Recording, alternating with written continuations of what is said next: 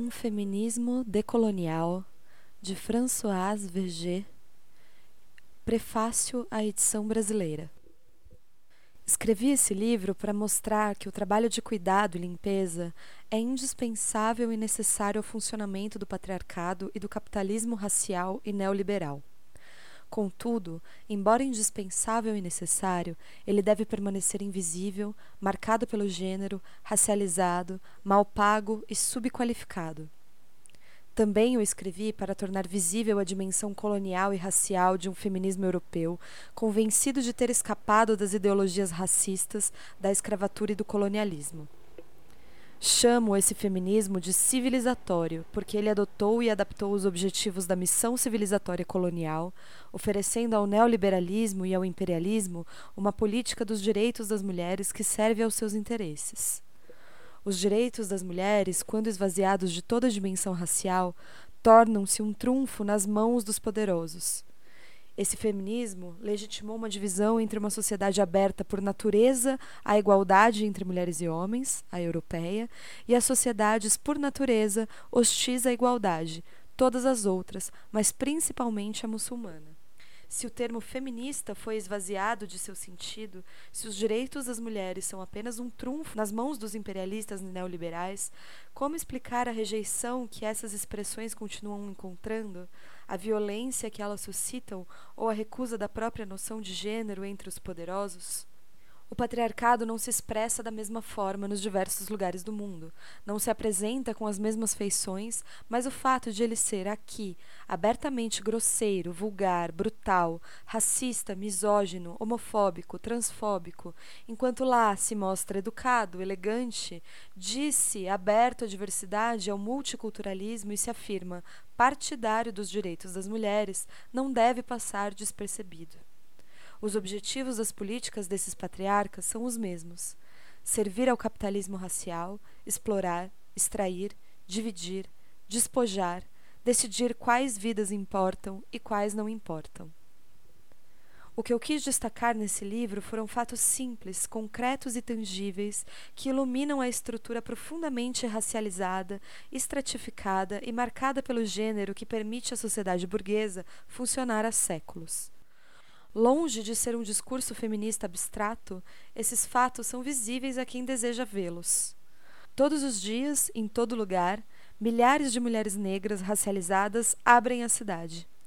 Elas limpam os espaços de que o patriarcado e o capitalismo neoliberal precisam para funcionar. Elas desempenham um trabalho perigoso, mal pago e considerado não qualificado. Inalam e utilizam produtos químicos tóxicos e empurram ou transportam cargas pesadas, tudo muito prejudicial à saúde delas. Geralmente viajam por longas horas de manhã cedo ou tarde da noite. Um segundo grupo de mulheres racializadas, que compartilham com o primeiro uma intersecção entre classe, raça e gênero, vai às casas da classe média para cozinhar, limpar, cuidar das crianças e das pessoas idosas para que aquelas que as empregam possam trabalhar, praticar esportes e fazer compras nos lugares que foram limpos pelo primeiro grupo de mulheres racializadas. No momento em que a cidade abre, nas grandes metrópoles do mundo, mulheres e homens correm pelas ruas, entram em academias, salas de yoga ou meditação. Aderindo ao mandato do capitalismo tardio, que exige manter os corpos saudáveis e limpos, essas mulheres e homens, na sequência de seus treinos, tomam um banho, comem uma torrada com abacate e bebem um suco detox antes de prosseguirem com suas atividades. Chega então a hora em que as mulheres negras e racializadas tentam encontrar um lugar no transporte público para os seus corpos exauridos. Elas cochilam assim que se sentam, seu cansaço é visível para aquelas que querem vê-lo.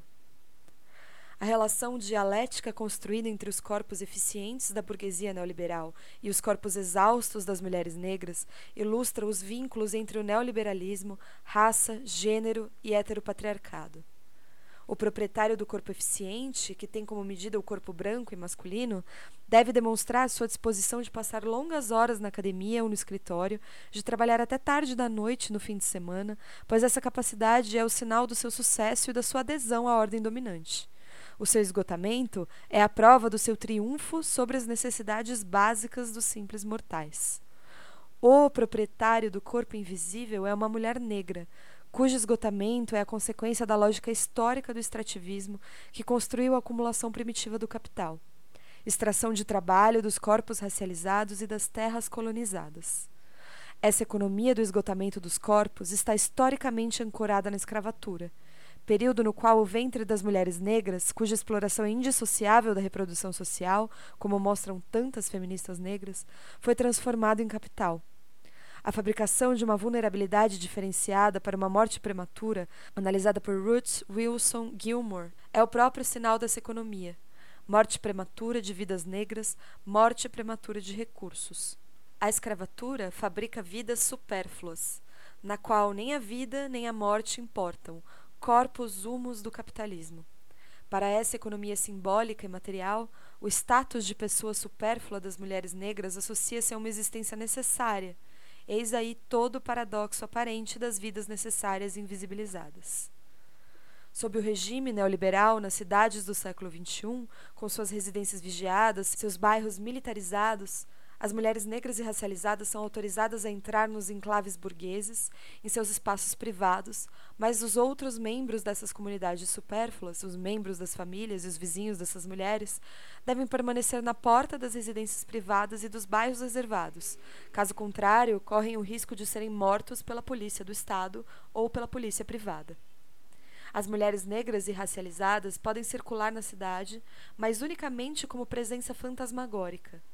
Pode-se então ver o quanto as feministas civilizatórias, ao universalizarem sua situação, contribuem para a manutenção de um sistema de exploração racial. Foi pensando nessas mulheres, em suas lutas e em suas vidas, que propus um feminismo decolonial radicalmente antirracista, anticapitalista e antiimperialista um feminismo à escuta dos combates das mulheres mais exploradas, das empregadas domésticas, das profissionais do sexo, das queer, das trans, das migrantes, das refugiadas e daquelas para quem o termo mulher designa uma posição social e política e não estritamente biológica um feminismo, não o feminismo, e, portanto, aberto a questionamentos, a possibilidade de rever suas análises, que não busca o reconhecimento das instituições, mas que se ancora nas lutas com suas perdas e alegrias. Enquanto escrevo esse prefácio, a epidemia do Covid-19 poderia fazer com que minhas observações parecessem irrisórias mas o confinamento imposto pelos governos de países europeus para frear a epidemia do vírus torna ainda mais visível a divisão profunda entre vidas tornadas vulneráveis e vidas protegidas. Na realidade, a possibilidade de confinamento nos países europeus ilumina mais do que nunca as diferenças de classe, de gênero e de raça. Há os e as confinados e confinadas, e os e as confinados e não confinadas, e estes últimos garantem a vida cotidiana dos primeiros. Levam os produtos aos comércios abertos porque são essenciais ao funcionamento da sociedade, arrumam as mercadorias nas prateleiras, organizam os caixas. São os coletores e coletoras de lixo, as funcionárias e os funcionários dos correios, os entregadores, os motoristas de transporte público, as mulheres responsáveis pela limpeza de clínicas e hospitais, os motoristas de transportes rodoviários, as babás e tantas outras profissões. Todas essas pessoas, indispensáveis ao confinamento, trabalham sem proteção alguma, sem máscara e sem luvas, e precisam deixar suas crianças sozinhas porque as escolas estão fechadas. Classe, gênero, idade, racialização, problemas de saúde, problemas de babás para as crianças, preocupações com o próximo perpassam os dois grupos, mas as pessoas não confinadas são mais expostas ao estresse, à inquietude, ao cansaço e à contaminação. Entre os elementos do confinamento que contribuem para as diferenças de classe, gênero e racialização, há aquelas e aqueles que vivem em 12 metros quadrados e aquelas e aqueles que vivem em 150 metros quadrados, aquelas e aqueles que podem usar o serviço de delivery ou não, aquelas e aqueles que têm como se cadastrar em diversos sites de streaming ou não, aquelas e aqueles que possuem uma boa banda larga para garantir os cursos em casa ou não aquelas e aqueles que podem ajudar as crianças com os deveres de casa ou não, aquelas e aqueles que têm computador e impressora ou não, aquelas e aqueles que estão totalmente isolados ou não, estrangeiros, estrangeiras legalizados e legalizadas ou não, aquelas e aqueles que estão financeiramente confortáveis ou não, as mulheres e crianças que vivem com seus companheiros violentos, as mulheres sozinhas com crianças, em resumo, milhares e milhares de situações tragadas por um discurso nacional de um país onde as desigualdades, as violências do Estado, o racismo e o sexismo organizam a vida social há anos. Os habitantes dos bairros populares, em sua maioria racializados, são os mais assediados pela polícia, os mais vigiados, os mais acusados de não obedecer às medidas do governo. O governo age como se as pessoas que moram na rua, os refugiados, os pobres, tivessem as mesmas condições de vida, o mesmo acesso à informação que os burgueses. O desprezo imenso traça novamente uma fronteira entre vidas que importam e vidas que repousam sobre o trabalho mal pago, explorado, invisível, porém necessário de centenas de milhares de outros. O corpo médico e todas as pessoas que garantem a vida de um hospital, portanto, também aqueles e aquelas que limpam, que mantêm, que administram, etc., não dispõem de máscaras e de aventais suficientes e estão exaustos e exaustas. O confinamento é uma política de ricos. Ele é apenas um exemplo, entre tantos outros, de uma organização do mundo fundada sobre a exploração e a fabricação de vidas supérfluas. Análise feminista decolonial antirracista e anticapitalista da gestão dessa pandemia não difere tanto daquela do cuidado e da limpeza, pois ambos são indispensáveis para o funcionamento do mundo médico.